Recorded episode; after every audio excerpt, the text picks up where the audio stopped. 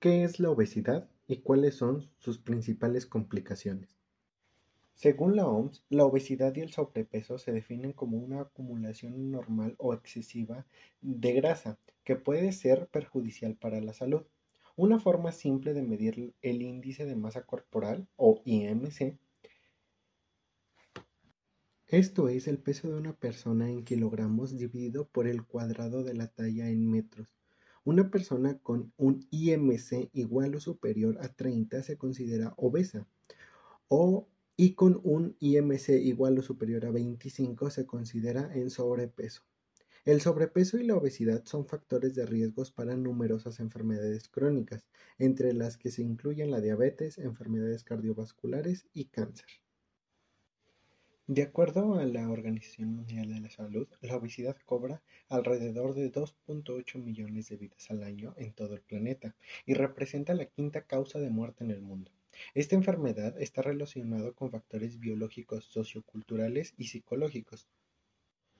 Dada su magnitud y trascendencia, es considerada en México y en el mundo como un problema de salud pública durante las últimas décadas, la prevalencia de sobrepeso y obesidad en los niños ha aumentado en todo el mundo. El exceso de peso, que en la infancia debe de ser principalmente a la grasa, es un factor de riesgo para enfermedades adultas posteriormente, pero se asocia también con el, con el deterioro de la salud durante la infancia incluyendo un mayor riesgo de hipertensión, resistencia a la insulina, enfermedades del hígado graso, disfunciones ortopédicas y la angustia social.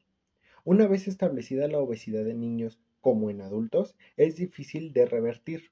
Por lo tanto, la vigilancia de la prevalencia de la obesidad con el fin de planificar los servicios para prestar la atención adecuada y evaluar el impacto a las iniciativas de ejercicio que se plantean en este podcast.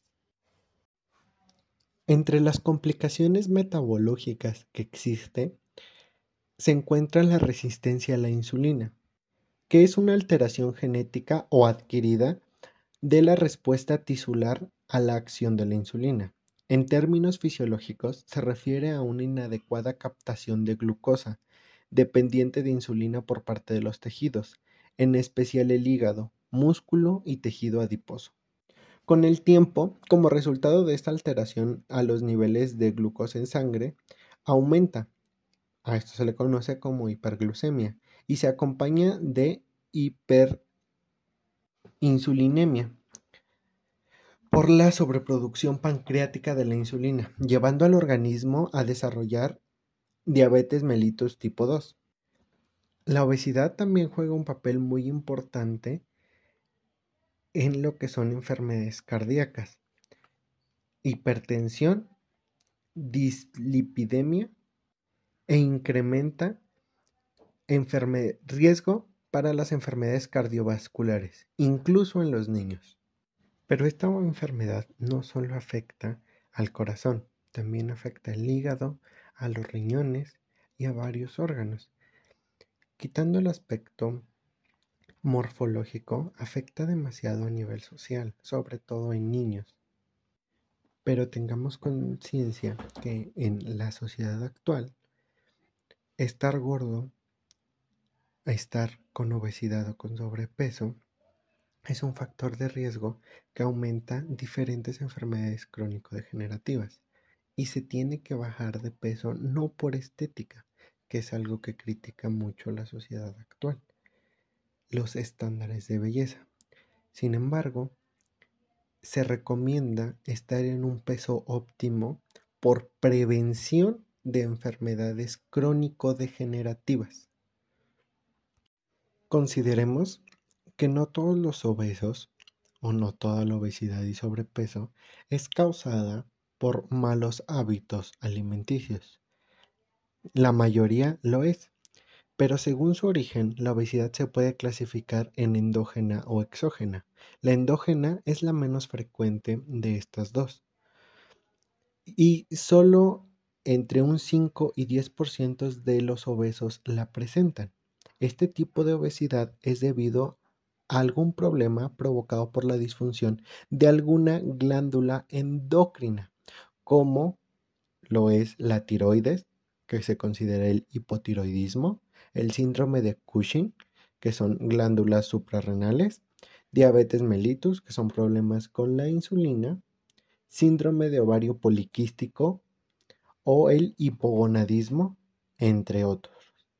Este es un tipo de obesidad causada por problemas genéticos. En cambio, la obesidad exógena es aquella que se da por un exceso de alimentación o derivado de hábitos alimenticios malos o sedentarismo, estilos de vida poco saludables y este es más frecuente, entre un 90 y un 95% de casos de obesidad. En cuanto a los datos epidemiológicos de la obesidad, en México el sobrepeso y la obesidad afectan a todos los grupos de edad, incluidos niños, adolescentes y adultos. Sin embargo, en los últimos seis años, estas prevalencias tuvieron un mayor incremento en mujeres de edad reproductiva y en adolescentes y adultos residentes de zonas rurales. En el mundo, cerca de 1.400 millones de adultos tienen sobrepeso y 500 millones obesidad.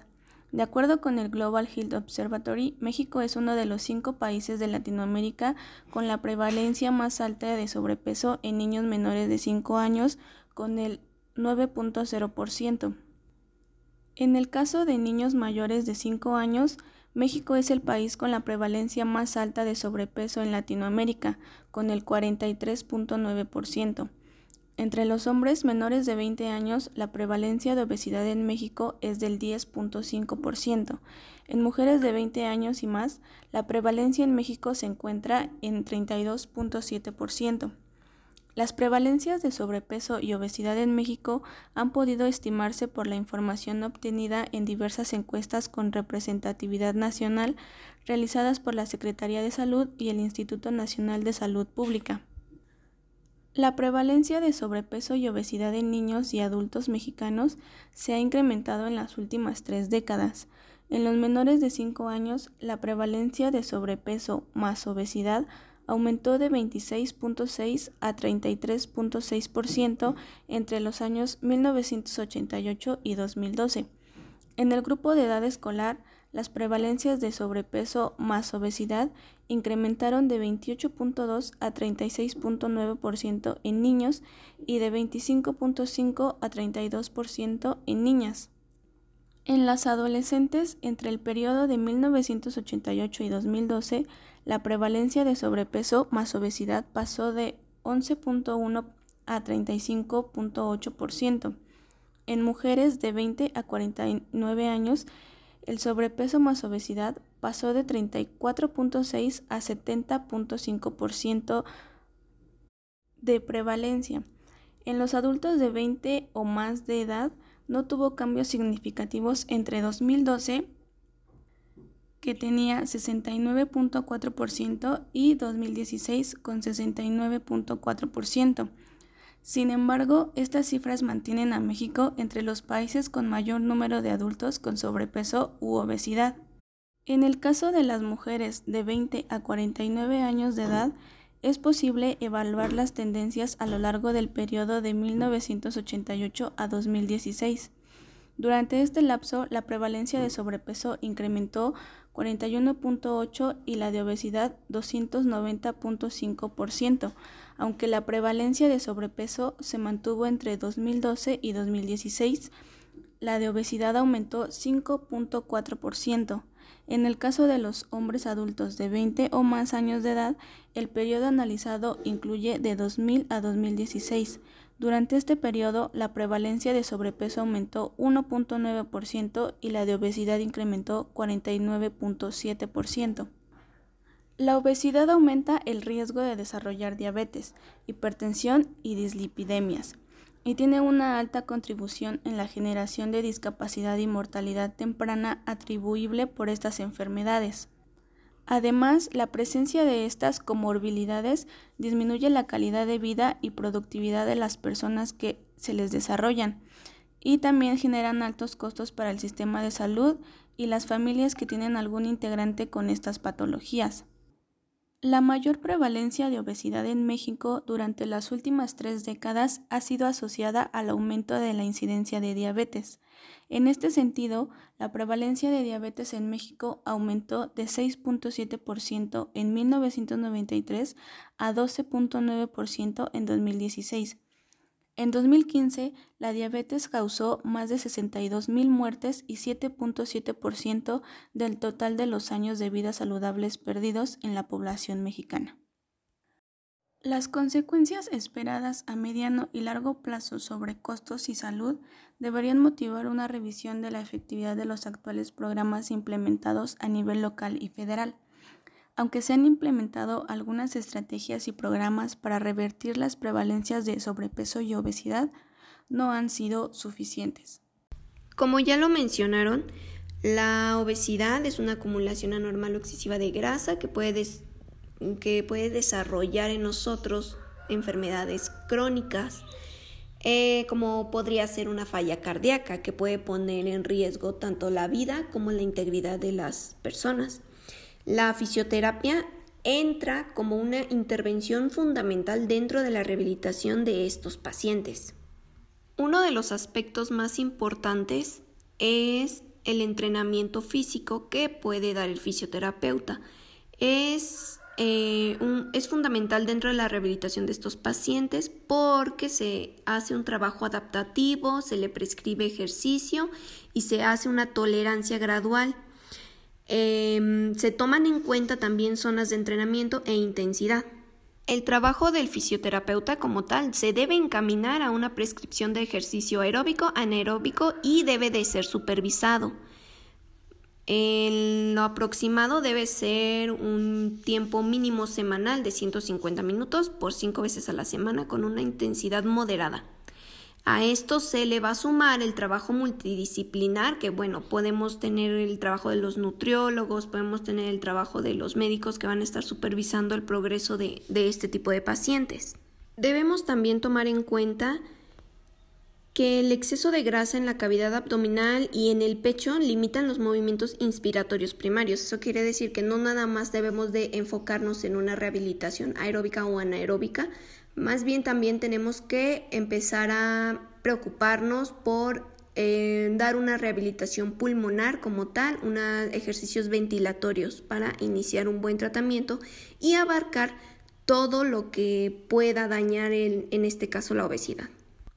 Dentro de los aspectos importantes para el tratamiento de la obesidad debemos considerar también educar no nada más al paciente, sino, educar a los familiares o amigos más cercanos del paciente, porque muchas de las veces eh, la influencia de todo, de todo este grupo social del paciente nos va a generar esa obesidad. Entonces debemos de hacer una reeducación de todos los miembros.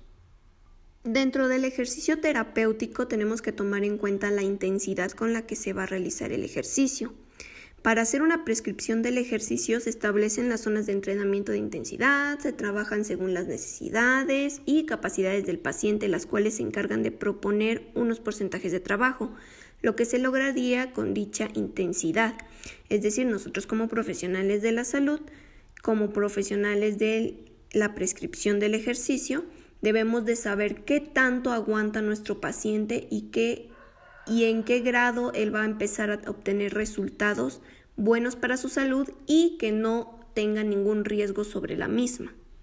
Además podemos agregar a algún tipo de, de actividad física, a lo mejor meter también algún tipo de deporte que complemente nuestro tratamiento.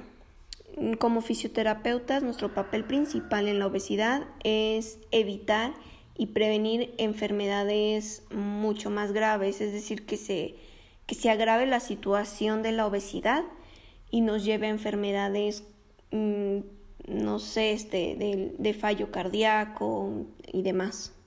Es importante que los pacientes con este tipo de enfermedad, la obesidad, tengan un programa de rehabilitación la rehabilitación les va a ayudar no nada más a prevenir, También les va a ayudar a tener, a llevar un control de sus comidas, a entender que no nada más es dejarlo a la deriva la, la obesidad y que, ay, pues me pongo a hacer tantito ejercicio. No, también deben de cuidar ciertos aspectos que solo un fisioterapeuta puede comprender o entender.